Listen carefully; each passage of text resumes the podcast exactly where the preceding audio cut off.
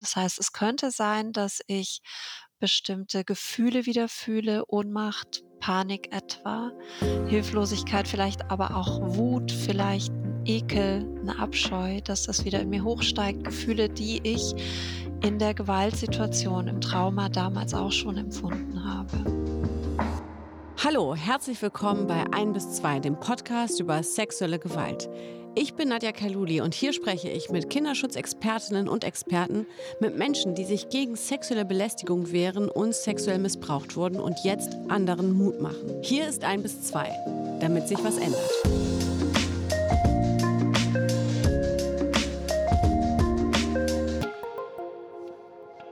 Ist das normal? So heißt der Podcast, den die Sexual- und Traumatherapeutin Melanie Büttner gemeinsam mit Sven Stockram moderiert und wo wirklich alle Themen rund um Sexualität diskutiert werden.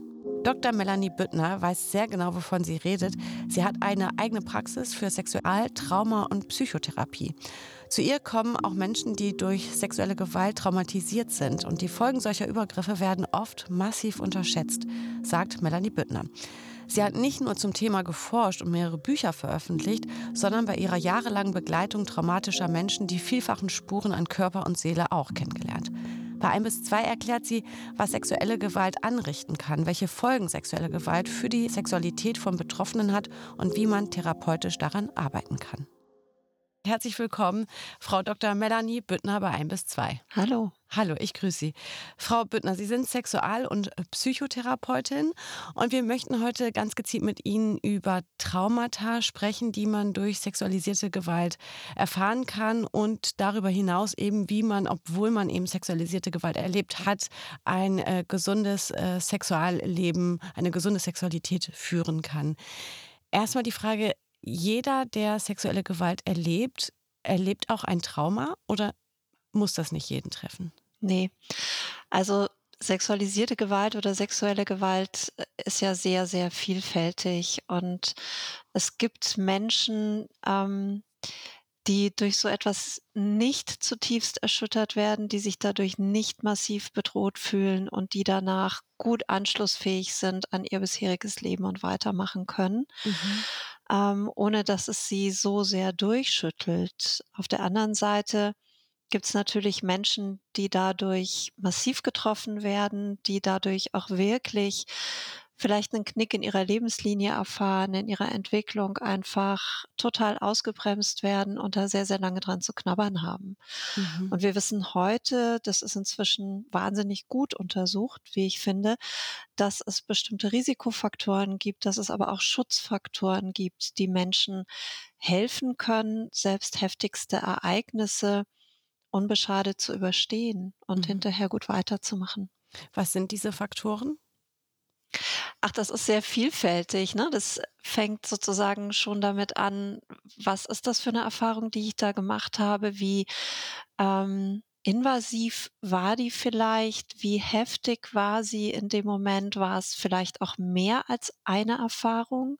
Ist es eine Reihe an Erfahrungen sozusagen? Immer wieder an derselben Stelle erfahre ich eine Erschütterung, vielleicht sogar über Jahre hinweg, vielleicht schon sehr, sehr früh in meiner Lebensgeschichte. Wir wissen, dass ähm, gerade sehr junge Menschen, Babys, kleine Kinder, ähm, die noch sehr in der Entwicklung sind, die sehr darauf angewiesen sind, Schutz zu erfahren, gute Bindung und Beziehung zu erfahren, dass sie besonders vulnerabel sind. Also wenn es mich in dieser Zeit trifft und dann vielleicht auch einfach wiederholt und wenn die Erfahrung selbst sehr heftig war, sehr nah gegen sehr verletzend war, dann habe ich ein viel, viel höheres Risiko dadurch vielleicht auch ähm, wirklich tiefgreifende Spuren in äh, meiner Psyche in Kauf nehmen zu müssen oder auch auf körperlicher Ebene, während es bei ähm, Traumatisierung oder bei Gewalterfahrungen, die eben nicht so tiefgreifend sind oder so umfassend sind, vielleicht mich weniger erschüttert. Und dann kommt es sehr darauf an, habe ich ein, vielleicht ein haltendes, liebevolles Umfeld,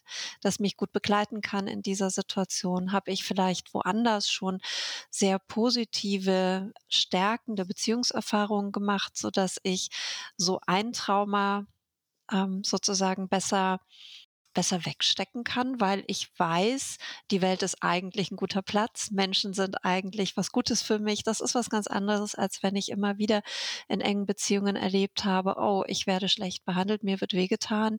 Beziehung ist gar nicht sicher. Also Mhm. so, das sind jetzt nur so ein paar Dinge, die ich hier anspreche. Darüber könnte man sehr, sehr lange sprechen, was Mhm. Schutzfaktoren und, ähm, und Risikofaktoren sind. Aber ich erlebe immer wieder, dass genau diese Dinge einfach einen ganz, ganz großen Unterschied machen. Mhm. Vielleicht äh, erläutern wir einmal ganz kurz, was genau ist denn ein Trauma und wie können Traumata eigentlich aussehen? Da gibt es tatsächlich bis heute keine allgemein gültige und verbindliche Definition. Also Mhm. es gibt so verschiedene Annäherungen. Was ich zum Beispiel eine ganz gute Unterscheidung finde, ist ähm, einmal zu sagen, es gibt sowas wie ein Schocktrauma. Das ist meistens etwas sehr Plötzliches, ähm, was mich aus einem grundlegenden Sicherheitsgefühl rausreißt. Und es ist deshalb ein Trauma, weil die Erfahrung so bedrohlich ist, dass ich psychisch zutiefst erschüttert und einfach auch in meinen Bewältigungskapazitäten total überfordert bin. Und das merken Menschen in dem Moment, zum Beispiel indem sie sich ohnmächtig fühlen, hilflos fühlen, Angst und Panik erleben. Dann gibt's auf der anderen Seite aber auch Erfahrungen, die dann vielleicht für sich erstmal nicht so dramatisch erscheinen. Da sprechen wir vielleicht von Entwicklungstrauma oder Bindungstraumatisierung. Ähm, das kann Kinder beispielsweise treffen, wenn ähm, ganz, ganz zentrale Entwicklungsbedürfnisse, die Kinder haben, nach Bindung, nach Schutz, nach Mitbestimmung, vielleicht auch nach Wertschätzung angenommen sein, wenn diese Entwicklungsbedürfnisse immer wieder verletzt werden oder einfach nicht gut versorgt werden, dann kann es sein, dass einfach, wenn es immer wieder solche Erfahrungen gab, das vielleicht auch eine Normalität war, dass ich Beziehungen so erlebt habe, dann kann das sein, dass ich sehr, sehr tiefgreifend auf ganz vielen Ebenen meines Selbst erschüttert werde. Und, ähm, dass das tatsächlich mich als Menschen auch sehr, sehr nachhaltig prägt und verändert, weil ich einfach die Welt nicht wahrnehme als einen sicheren Platz, wo ich sowas wie Liebe und Schutz erfahren kann. Mhm. Also da mit, mit dieser Unterteilung finde ich, kann man therapeutisch zumindest ganz gut arbeiten.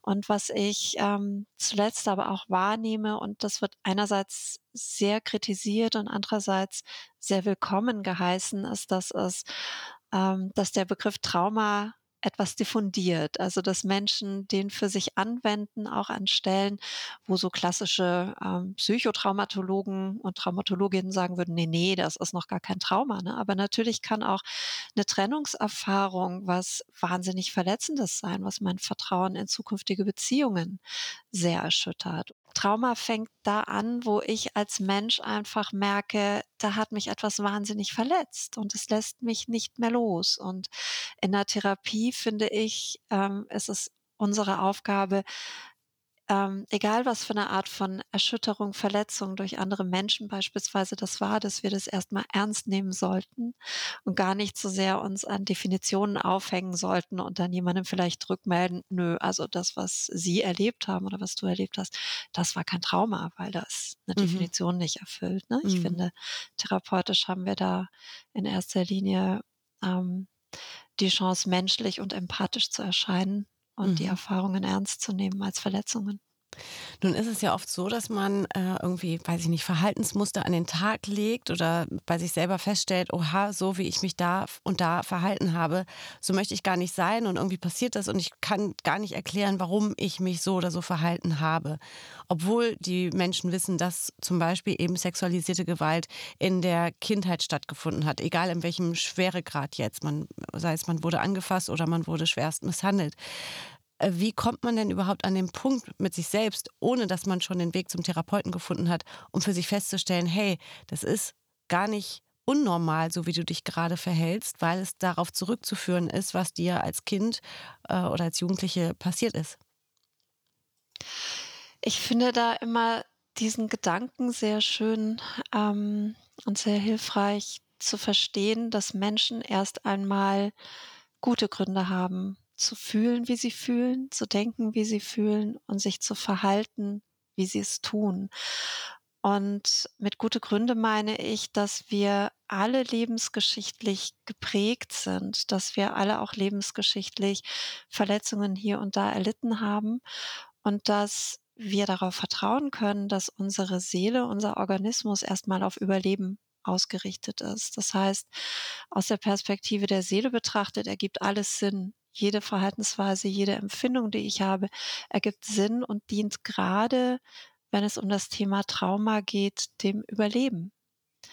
Und sexueller Missbrauch in der Kindheit ist für viele Betroffene wirklich eine sehr bedrohliche Erfahrung, eine sehr verstörende, erschütternde Erfahrung, bei der ganz viele Schutzmechanismen angeknipst werden im Körper, die ähm, im Körper, in der Seele, die möglicherweise, bis man erwachsen ist, ganz Großartiges geleistet haben, mich überhaupt dahin zu bringen, wo ich heute stehe.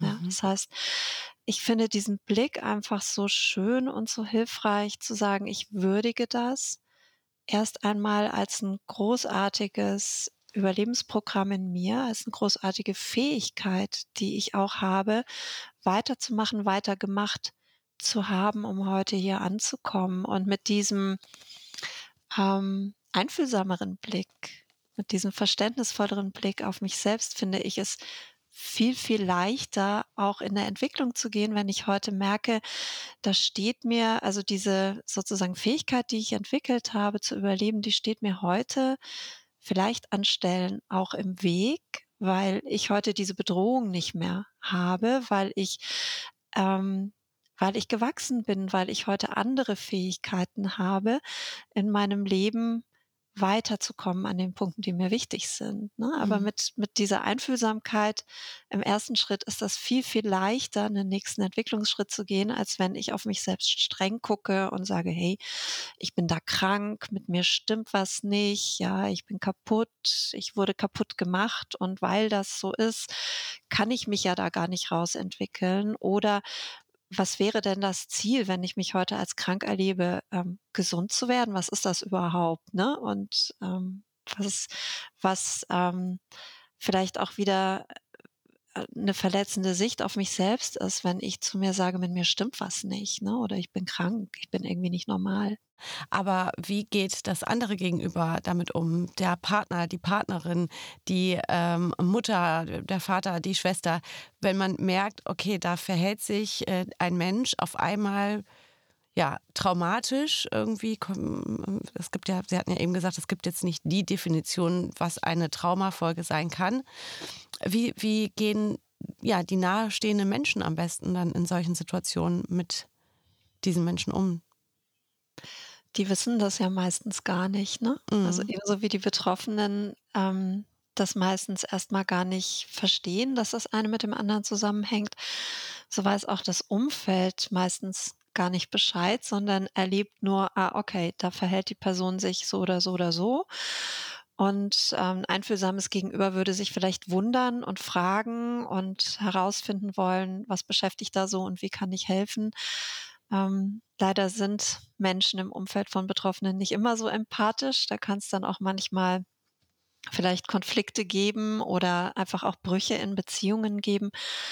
Was äh, ich hilfreich finde an so einer Stelle, wenn die betroffene Person selbst schon für sich verstanden hat, dass das einen Hintergrund hat, also einen biografischen Hintergrund, dass es mit Gewalterfahrung zu tun hat, dass es vielleicht Schutzreaktionen sind, die hier in mir wirksam sind, wenn sie das Wissen teilen kann, wenn sie die Personen, von denen sie merkt, da ist eine Aufgeschlossenheit da, die wollen auch wirklich verstehen, die wollen hinhören, wenn sie denen versucht, das zu vermitteln. Das ist etwas, was natürlich in beide Richtungen geht und ähm, wo auch eine betroffene Person, e egal wie ähm, vielleicht herausfordernd ihre Lebenssituation ist, wie herausfordernd die traumatische Erfahrung war und das, das heute ist, was sie erlebt, wo sie aber auch ein Stück weit die Verantwortung dafür trägt, ihr Umfeld vielleicht mitzunehmen mhm. oder aufzuklären, soweit es soweit das möglich ist. Ne? Mhm. Also es hängt auch immer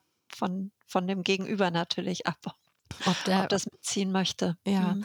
jetzt sprechen Sie die Verantwortung an, dass man sein Gegenüber oder ja, nahestehende Personen damit einbezieht, wenn man das möchte. Auf der anderen Seite klingt das ja schon fast ein bisschen wie so eine Zumutung, dass man jemanden der damit überhaupt nichts zu tun hat, äh, ist ja jetzt egal wer, ob es jetzt äh, familiär oder in der Partnerschaft ist oder so, und man sich denkt so, oh, jetzt muss ich ja meinen ganzen Hassel aus meiner Vergangenheit da irgendwie aufklären äh, so.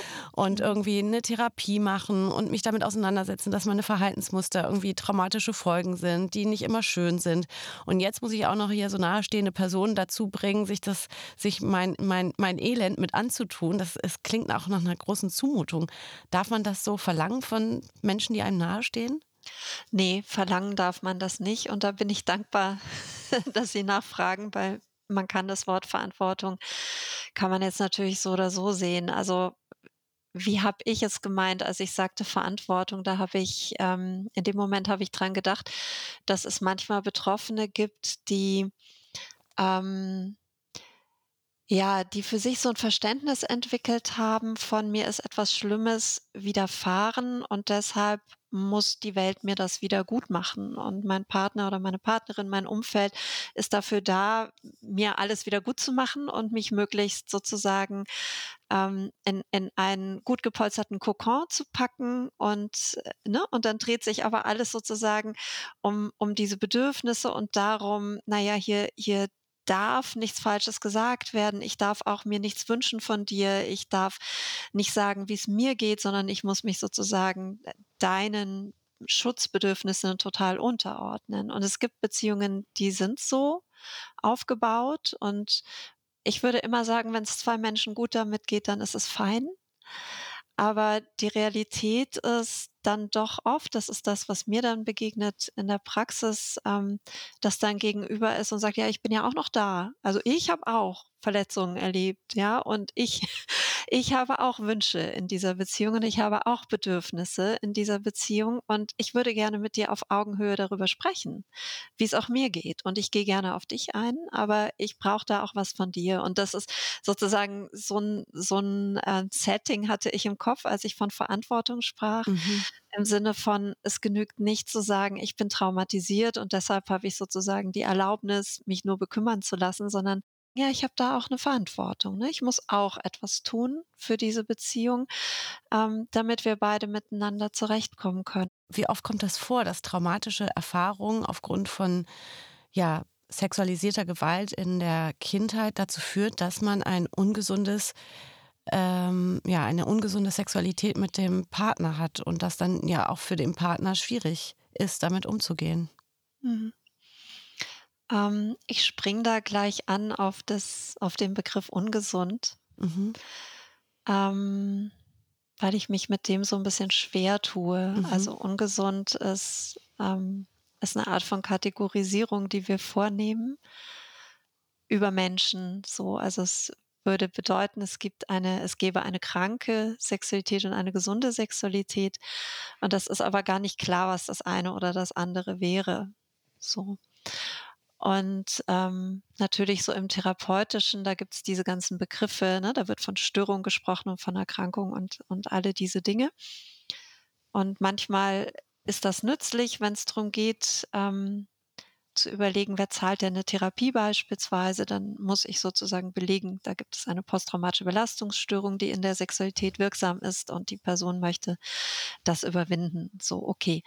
Ähm, aber generell für, für meinen persönlichen Bezug zum Thema Sexualität, ob ich nun traumatisierter Mensch bin oder nicht, finde ich es viel hilfreicher zu überlegen, soll das Thema Sexualität in meinem Leben überhaupt eine Rolle spielen? Und wenn ja, warum? Und wenn ich mir Sexualität wünsche, wie kann ich die gestalten, ähm, so dass ich mich sicher fühle und so dass ich mich wohlfühlen kann? Möchte ich überhaupt ein Mensch sein, der Sexualität lebt, weil das ist Ausdruck von einer freien Entscheidung. Mhm. Es gibt nicht so etwas wie ähm, du bist nur normal, wenn du Sex haben kannst, ja, oder du bist nur gesund, wenn du Sex haben kannst und wenn deine Sexualität so oder so aussieht. Das so haben wir früher gedacht, auch in der Wissenschaft, auch in der Therapie. Ähm, das verlassen wir immer mehr, sondern du kannst ein vollständiger Mensch sein auch ein gesunder und zufriedener Mensch ohne jede Art von Sexualität. Und es gibt Menschen, seien sie traumatisiert oder nicht, die entscheiden sich dazu, Sexualität nicht zu leben. Und das ist okay. Wenn ich merke, damit fühle ich mich wohler. Aber jetzt versuche ich sozusagen nochmal auf Ihre Frage zurückzukommen. Wenn ich merken sollte, dass ähm, ich in meiner Sexualität etwas erlebe, das mich belastet, mit dem ich mich nicht wohlfühle, das mir nicht gut tut, das mich stresst, dann würde ich sagen, unabhängig davon, ob traumatisiert oder nicht, ähm, habe ich natürlich die Freiheit und das Recht, mich damit auseinanderzusetzen, möchte ich das verändern? Ja oder nein? Und was könnte ein Weg sein, um das zu verändern? Und da finde ich, ähm, ist Therapie eine Möglichkeit. Es könnte aber auch sein, dass ich mich insgesamt erstmal mit dem Thema beschäftige und Bücher lese, um mich dem anzunähern. Es könnte sein, dass ich ähm, ja im, im Netz auf bestimmten Seiten, es gibt tolle sexualbildende Seiten inzwischen, wo man einen guten Anknüpfpunkt finden kann. Lilly.ch ist zum Beispiel so eine Seite, die ähm, wahnsinnig tolle Inhalte zusammengestellt haben zur Sexualität und Gewaltprävention. Mhm ja, wo ich ganz viel Input erstmal bekommen kann, um ein Gefühl für das Thema zu bekommen. Ich könnte Podcasts hören, beispielsweise. Ähm, da würde ich gerne direkt auf Ihren auch. Ein. Genau, Bitte, Entschuldigung. Würde, da würde ich gerne direkt auf Ihren verweisen. Sie machen nämlich genauso einen Podcast äh, für die Zeit, äh, der da heißt, ist das normal über Mythen, Fragen und Ängste rund ums Thema Sex. Ähm, wie sind Sie dazu gekommen, da eben zu sagen, okay, ich, ich biete eben auf der Podcast-Ebene eine, eine Anlaufform, um Fragen zu, zu, zu klären oder überhaupt um aufzuklären rund um Sexualität im Zusammenhang eben auch mit vielleicht Traumafolgen, Traumastörungen? Mhm. Das ist so entstanden tatsächlich. Wir haben 2017 damit begonnen, und es gab nicht so richtig einen Plan. Wir haben uns zusammengesetzt und überlegt, ähm, was könnte interessant sein für Menschen, die zum, Sexualität, äh, zum Thema Sexualität mehr erfahren wollen. Was könnten Blickwinkel sein, die Menschen helfen können, sich selbst auch weiterzuentwickeln damit. Also es war von Anfang an ein Podcast, der das Anliegen hatte, zu informieren, um Impulse für die eigene Weiterentwicklung zu geben. Und ähm, ich komme sozusagen aus dem Bereich Sexualität, aber ähm, fuße seit vielen Jahren schon im Traumabereich und hatte damals auch schon angefangen, mein ähm, Buch zu Sexualität und Trauma zu schreiben. Das heißt, ich war sozusagen mittendrin im Thema und habe gemerkt, es ist mir ein ganz großes Anliegen, nicht nur über die ähm, in Anführungsstrichen Spaßseite oder die leichte, lockere Seite von Sexualität zu sprechen, also die Ressourcenseite, wenn man so möchte, sondern auch auf die andere Seite, auf die Seite, wo es um Verletzungen geht und darum, wie kann ich Verletzungen überwinden. Deshalb war eine unserer ersten Folgen tatsächlich auch gleich eine über sexuelle Gewalt, auch über die Folgen von sexueller Gewalt auf die Sexualität. Da haben wir auch bald angefangen drüber zu sprechen und so begleitet uns dass sozusagen diese beiden Seiten mhm. von Sexualität, die ja so ein bisschen wie zwei Seiten derselben Medaille sind, wenn man so möchte, die begleiten uns seit fünf Jahren. Mhm. Jetzt ist natürlich die Frage so, wie sieht denn eine sexuelle Störung eigentlich aus? Kann man das so sagen? Also wenn man angenommen mit seinem Partner, mit seiner Partnerin eben, den man liebt und mit dem oder mit der man dann auch eben ähm, sexuell äh, aktiv sein möchte, merkt, dass es einem danach nicht gut geht. Man fängt an zu weinen, fühlt sich unwohl, kann nicht in den Arm genommen werden. Sind das zum Beispiel Störungen? Also das, was sie schildern könnte, tatsächlich Teil einer posttraumatischen Belastungsstörung sein, die sich in der Sexualität äußert. Also was ist das überhaupt? Also durch ein Trauma ähm, kann es sein, dass ähm, der Organismus so erschüttert wird, dass der eine ganze Weile braucht, um Dinge zu verarbeiten. Manchmal können sie auch gar nicht richtig verarbeitet werden im traumatischen Stress. Und dann kann es passieren, dass ich später in ähnlichen Situationen, also Situationen, die eine, eine gewisse Ähnlichkeit haben mit dem, was ich im Trauma erlebt habe, ähm, dass mein Körper da mit einer Schutzreaktion anspringt. Also wir, wir sprechen da ja oft von Triggern, sogenannten Auslösereizen. Und gerade in der Sexualität könnte das sein, dass zum Beispiel die körperliche Nähe oder bestimmte Berührungen, bestimmte Dinge, die ich da tue, bestimmte Stellungen, Techniken, die ich praktiziere, ähm, bestimmte Gefühle, die ich in mir erlebe, wenn ich zum Beispiel spüre, da steigt eine Erregung in mir auf, ja, oder ich habe bestimmte Gedanken, alles das können Trigger sein, Auslöser, die dann plötzlich ähm, so eine Art Wiedererleben zünden. Das heißt, es könnte sein, dass ich bestimmte Gefühle wieder fühle, Ohnmacht, Panik etwa, Hilflosigkeit, vielleicht aber auch Wut, vielleicht ein Ekel, eine Abscheu, dass das wieder in mir hochsteigt, Gefühle, die ich in der Gewaltsituation, im Trauma damals auch schon empfunden habe. Und ähm, wenn ich merke, so etwas passiert mir, passiert mir vielleicht auch immer wieder, dann könnte es tatsächlich sein, dass das Teil von so einer posttraumatischen Belastungsstörung ist, mhm. die sich jetzt in der Sexualität zeigt und die dann oft dazu führt, dass Menschen sich aus der Sexualität mehr und mehr zurückziehen, weil sie merken, boah, das geht mir so nah und ich halte das gar nicht aus, ich bin da total überfordert, lieber gebe ich mich da gar nicht rein in so eine Situation dann bin ich safe für mich, dann bin ich sicher. Mhm. Wie kann man denn solche ja, posttraumatischen Belastungsstörungen dann aufheben? Also gibt es da Hoffnung, dass man therapeutisch oder auch mit sich selbst so arbeiten kann, dass man sagen kann, okay, ich möchte aber gerne mit meinem Partner äh, Sexualität teilen. Und mir macht es ja eigentlich auch Spaß, aber dann erwischt es mich immer wieder, dass es mir dann irgendwie schlecht geht oder man Wut hat oder traurig ist oder wie auch mhm. immer. Wie kriegt man das hin? Kriegt man das überhaupt hin, dass es aufhört? Also so wie Sie die Frage eingeleitet haben, ähm, da würde ich sagen, wenn das wirklich so ist, dass ich merke, einerseits wünsche ich mir das, und spüre da auch so eine Art Sehnsucht. Das ist eine super Ausgangsvoraussetzung, um in der Therapie dann auch wirklich weiterzukommen. Und wenn das so ist, dann gibt es viele verschiedene therapeutische Wege, die man gehen kann. Es hängt ein bisschen davon ab, ob sozusagen so ein isoliertes Thema ist, wie wir es jetzt geschildert haben, eine posttraumatische Belastungsstörung mit, ähm, mit Wiedererleben und ähm, ja, so sozusagen etwas Irritation in der Sexualität.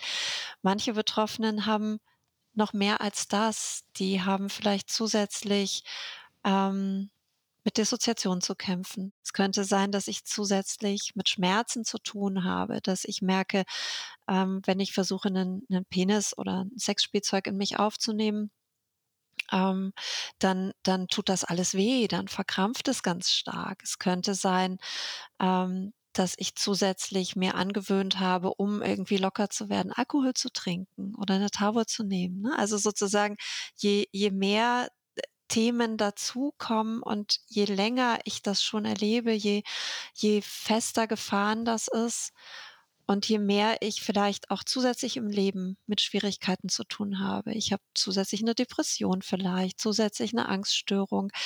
Ähm, habe schon an vielen anderen Stellen in meinem Leben zu kämpfen. Also je komplexer ähm, meine Fragen insgesamt sind, meine Belastung insgesamt sind, umso, ähm, umso mehr Zeit werde ich möglicherweise brauchen, ähm, umso ja, umso eher könnte es auch sein, dass ich gar nicht so schnell da ankomme, wo ich hinkommen will.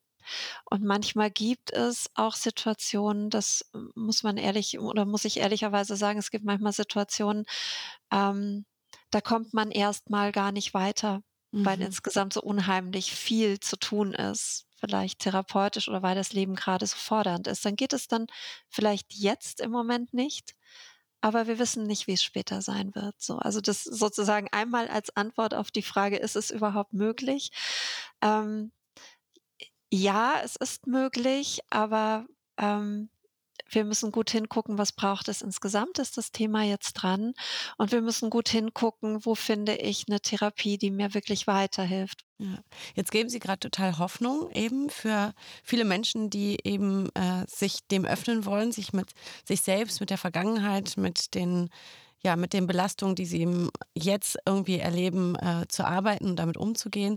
Aber sie haben eben auch ein bisschen ja, uns klar gemacht oder uns vor Augen geführt, wie die Welt da draußen ja eben äh, auch ist, dass es gar nicht so leicht ist, eben die passende Therapeutin oder den passenden Therapeuten zu finden. Vor allem ist ja erstmal die Frage, welcher Therapeut ist denn jetzt richtig für das, was ich habe? Wie findet man das heraus? Es ist ja ein wahnsinnig schwieriger Weg. Ja, es ist ein schwieriger Weg aus ganz vielen Gründen. Zum einen ähm, es ist natürlich mit der kassenärztlichen Versorgung nicht so einfach. Die Plätze sind sowieso sehr limitiert. Man muss oft lange warten, wenn ich mich zum Beispiel auf die Suche begebe nach einer qualifizierten Traumatherapie. Ähm, dann ist es so, ja, das Feld ist relativ jung, möchte ich sagen. Also Traumatherapie etabliert sich immer mehr, das ist wunderbar. Aber gerade dieses Thema, wo sich Sexualtherapie und Traumatherapie verbinden. Ähm, was es auch braucht. Also es braucht sozusagen Kompetenz auf beiden Seiten, damit ähm, wir Betroffenen gut weiterhelfen können. Das ist etwas, was sich jetzt so nach und nach erst weiterentwickelt. Ähm, ich beobachte, und da bin ich absolut froh drüber. Ich beobachte, dass es immer mehr Kolleginnen und Kollegen gibt, die sich dem Thema widmen. Aber man muss noch ein bisschen suchen und es gibt jetzt bis heute nicht das Verzeichnis, wo man gucken kann, ja, welche Therapeuten gibt es speziell für diese Fragestellung, was machen die alles. Unglücklicherweise ist es auch so, dass das Thema Sexualtherapie ähm, keine Kassenleistung ist. Also die mhm. Krankenkassen möchten ähm, die Kosten dafür nicht übernehmen. Das heißt, wenn ich merke, ich kann mir das alles überhaupt nicht leisten, dann muss ich sozusagen erst mal gucken, welche Psychotherapeutin oder welcher Traumatherapeut kennt sich denn aus mit dem Thema Sexualität und wagt sich auch daran, ähm, das zu behandeln. Und dann habe ich die relativ langen Wartezeiten.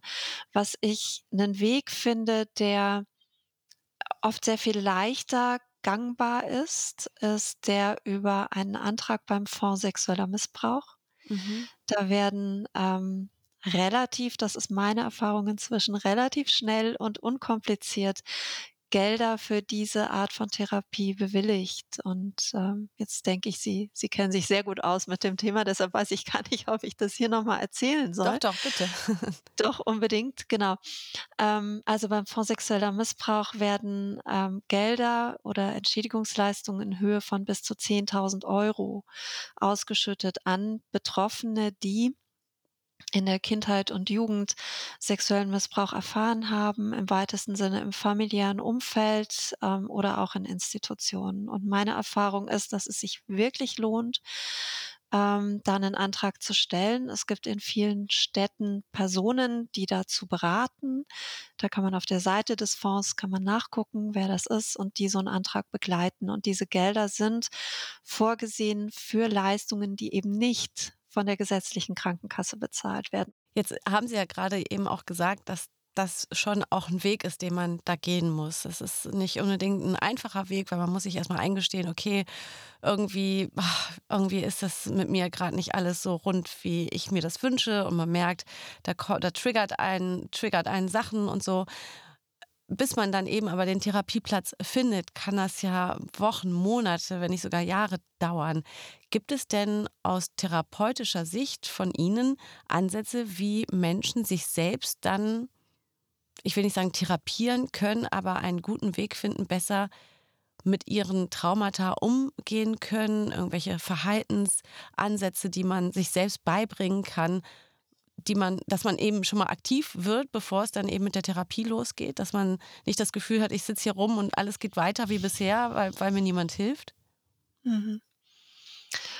Ähm, ja, es kommt, würde ich sagen, so ein bisschen darauf an, wie viel Energie mir zur Verfügung steht, um selbst etwas zu machen. Ähm, ja, und, und wie viel sozusagen ähm, wie viel Aufwand ich betreiben möchte, nach den Möglichkeiten zu suchen, die mir für mich selbst zur Verfügung stehen. Also es gibt natürlich tolle Bücher, die man lesen kann ähm, zum Thema Trauma, auch zum Thema Trauma und, und Sexualität. Ähm, gibt es wahnsinnig tolle Bücher für Betroffene. Ähm, ich könnte jetzt eine ganze Latte runterrasseln vielleicht, aber im Moment fällt mir jetzt auch gar nicht so der schlagende Titel ein. Ich habe ganz viele in meinem, äh, Regal stehen, aber wenn das Mhm. nützlich wäre, kann ich Ihnen ich weiß nicht, ob Sie auch Shownotes haben, Wir haben auch Shownotes. kann Vielleicht schicken Sie uns dann noch mal Ihre Best äh, Ihre Be Top Best 10 of, genau. so. Und dann hinterlassen wir 5, genau. hinterlassen wir die hier Die kann ich gerne. sehr sehr gerne schicken. Also, ich finde, es gibt ähm, es gibt tolle Bücher, es gibt auch tolle Websites, wo man andocken kann. Es gibt auch, ähm, jetzt, wo immer mehr Online-Angebote entstehen, gibt's auch erste, ähm, Gruppenangebote, wie ich gemerkt habe, wenn man zum Beispiel aufgeschlossen wäre, an 'ner Gruppe teilzunehmen. Ich habe 'ne Kollegin, mit der ich zusammenarbeite, Judith Gleixner beispielsweise, die grade zum Thema Sexuali Sexualität und Trauma, ähm, ein Gruppentherapieprogramm evaluiert, also 'ne wissenschaftliche Studie macht und jetzt, ähm, demnächst auch Online-Gruppentherapie anbieten wird, um das zu evaluieren. Es gibt in vielen Orten aber auch, ähm, Präsenzgruppen, also überhaupt Stabilisierungsgruppen für traumatisierte Menschen, die man besuchen kann, wo man auch schon ganz viel machen kann, um dann im nächsten Schritt sich dem Thema Sexualität vielleicht anzunähern. Da sind wir leider noch nicht, dass Mhm. das so flächendeckend da sein werde. Ich würde mir sehr wünschen, dass wir irgendwann hinkommen. Ähm, aber da sehe ich tatsächlich Online-Therapie auch als 'ne sehr, sehr große Chance für die Menschen, die das ausprobieren möchten. Und, ähm, ich mache immer wieder die Erfahrung also, ich arbeite jetzt seit Beginn der Corona-Krise in der Praxis ausschließlich online. Ich mache die Erfahrung, ähm, dass das der Präsenztherapie in der Wirksamkeit nichts nachsteht. Mhm. Es gibt natürlich bestimmte Dinge, die es da zu beachten gilt und online zu arbeiten ist nichts für jede Person. Es gibt Menschen, die mögen das einfach nicht. Aber wenn ich mich darauf einlassen kann, das zu versuchen, dann kann das unglaublich lohnenswert sein. Mhm. Jetzt frage ich mich grade so, das ist das ist 'ne wahnsinnige Aufgabe, die man dann da hat in seinem Leben. Und auf der einen Seite denke ich mir, das ist doch so unfair, dass in der Vergangenheit irgendwas passiert ist, wo man als Kind gar nichts dafür konnte. Und jetzt muss man sich im Erwachsenenalter dieser wahnsinnigen Herausforderung, dieser wahnsinnigen Arbeit stellen, um irgendwie, ja, in seinem, Leben irgendwie, äh, glücklich zu sein, zufrieden zu sein, 'ne Sexualität leben zu können, die einen nicht triggert, äh, in Verhaltensmuster nicht abzurutschen und so. Und da denke ich mir erst mal, es ist so wahnsinnig unfair, dass man sich damit auseinandersetzen muss, weil man als Kind ja ja ohne Schuld da reingerutscht ist. Und auf der anderen Seite denke ich mir so: „Kann man denn darf man denn überhaupt in diesem ganzen Prozess, der 'n langer Prozess ist, der aber ja auch wichtig ist, überhaupt, äh, in 'ne Partnerschaft gehen zum Beispiel?“ Wenn man an dem Punkt schon angelangt ist, dass man weiß: „Ich habe hier Baustellen, an denen ich arbeiten möchte.“ Ähm, aber wenn man vorher in 'ner Partnerschaft ist und durch die Partnerschaft erlebt: „Alles klar, oha, ich merke, irgendwas triggert mich hier. Ich muss mich damit mal auseinandersetzen“, frage ich mich grade in dem Auseinandersetzungsprozess, ist es da einem geraten, eine Partnerschaft einzugehen? Mhm. Ich höre da so 2 Fragen in einer. Kann das sein? Ja, sicherlich. Ich habe ganz viele Fragen, aber ich gucke schon die ganze Zeit auf die Uhr und denke mir: „Oh, ich muss die Frau Büttner auch immer wieder gehen lassen.“ Aber ich finde es so wahnsinnig toll, was Sie Ja. erzählen, ja. Ja. Ähm, äh, ähm, ja, vielen Dank für die Rückmeldung. Ähm, äh, ich würde vielleicht, weil ich tatsächlich 2 Fragen grade im Kopf habe, die bei mir offen sind ich würde nach und nach drauf eingehen und Mhm. erst mal das aufgreifen, was Sie am Anfang gesagt haben, ähm, wie wahnsinnig unfair das ist. Und da würde ich Ihnen total zustimmen. Das ist hart. Das ist ungerecht. Und, ähm und deshalb ganz schön heftig. Auf der anderen Seite und jetzt bin ich wieder bei dem etwas trockenen Wort der Verantwortung, ne? Also, auf der anderen Seite habe die Verantwortung für mein Leben ja ich. Und das ist manchmal 'n echt harter Brocken, das zu schlucken. Und das ist 'ne harte Erkenntnis. Ähm, gleichzeitig liegt 'ne große Chance darin. Und ich habe die Chance, das zu überwinden, was mir passiert ist. Und, äh, das ist so 'ne Haltung finde ich, mit der man ähm, das eigene Leben in die Hände nehmen kann und wo es wieder möglich wird zu sehen, welche Chancen ich habe. Und das ist auch was Tröstliches. Und das ist was unheimlich Mobilisierendes. Ähm, Genau, jetzt muss ich selbst kurz schlucken. ähm, ja, aber dann zu der anderen Frage mit der, das spricht ja auch das Thema Verantwortung an. Ne? Kann ich es verantworten als der Mensch mit den Verletzungen, die ich habe? Vielleicht auch mit den Überlebensmechanismen, die in mir aktiv sind, mit den Besonderheiten, die ich deshalb habe, kann ich das einem anderen Menschen zumuten, sich auf mich einzulassen.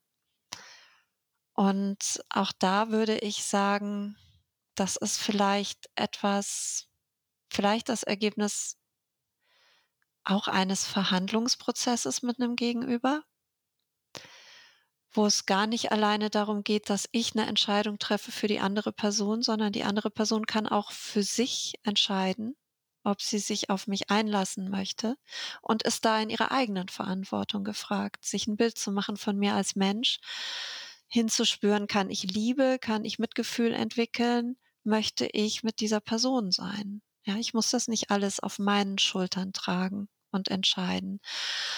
Und ähm, noch was anderes schwingt für mich damit. Ähm, so zwischen den Zeilen bin ich zumutbar. Ne? Da, da steckt irgendwie auch so eine Bewertung über mich selbst drin. Ich bin schon viel auszuhalten.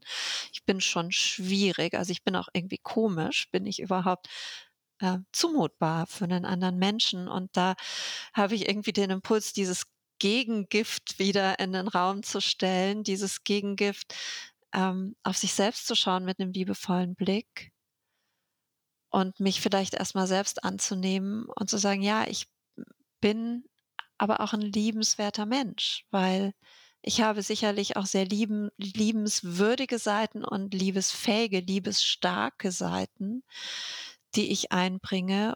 Insofern wird sich sicherlich für ein Gegenüber auch lohnen, bei mir zu sein. Frau Büttner, ähm, ich gucke auf die Uhr und wir haben fast eine ganze Stunde voll. Ähm, ich würde das am liebsten wirklich eins zu eins so senden, aber da muss ich mal den, den Regie, in den Regieraum gucken, ob wir, ob wir das so machen können. Ich sage an dieser Stelle Melanie Büttner, vielen, vielen Dank, dass Sie, dass Sie uns da ähm, ja so aus Ihrer Erfahrung, aber auch so ganz, ganz ja, viel, viel Inhalt so mitgegeben haben. Und ich hoffe, dass die ZuhörerInnen da ganz, ganz viel mitgenommen haben für sich, für ihr Leben.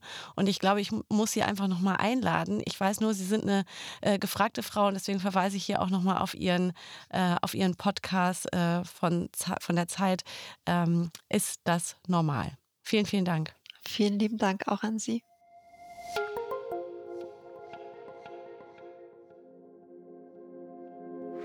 Ich fand das, was Frau Büttner jetzt so hinten raus gesagt hat, so, so schön und vielleicht auch so wichtig. Aber so zusammengefasst, glaube ich, gibt es so ein paar Punkte, die ich nochmal ja, mitgeben möchte. Also man darf sich selbst und anderen zumuten, sich mit sich auseinanderzusetzen und zu dem zu stehen. Man muss es nicht tun. Man muss niemandem erzählen, warum es einem so geht, wie es einem geht. Und man darf so ganz frei entscheiden, wie man eben damit umgehen will. Und das Gute ist ja, dass wenn man damit umgehen möchte und Antworten auf ganz viele Fragen finden möchte, dass es eben Therapeutinnen und Therapeuten gibt, die sich damit sehr, sehr gut auskennen, die einem helfen können. Man braucht halt eben ja leider oft einen langen Atem, bis man da an die richtige Stelle kommt und eben einen Therapeuten findet. Und ähm, am Ende, glaube ich, muss man, ja, muss man sich wahrscheinlich das zugestehen, dass man eben ein Mensch von ganz, ganz vielen Menschen ist, die Sachen erlebt haben in der Vergangenheit, in der Kindheit, die Auswirkungen haben auf das Jetzt, auf die Zukunft. Und es liegt dann an einem selbst, wenn man ganz bewusst die Entscheidung trifft, so möchte ich aber eigentlich nicht alt werden jetzt habe ich es erkannt und ich möchte daran was ändern. Und ja, eine Frau wie Frau Büttner kann einem da, glaube ich, sehr, sehr gut helfen. Und ich hoffe, ihr habt ganz viel aus diesem Gespräch mitnehmen können für euch. Und natürlich werden wir ihre Top 10 Bücher oder Top 5 Bücher euch in den Show Notes dazu verlinken. An dieser Stelle möchte ich euch jetzt auch mal Danke sagen, dass ihr uns so treu zuhört und auch bei schwierigen Themen eben nicht abschaltet. Wir freuen uns daher sehr, wenn ihr uns liked, abonniert und teilt. Und wenn ihr uns Feedback geben wollt, dann schreibt uns doch gerne. Die Mailadresse ist presse.ubskm.bund.de.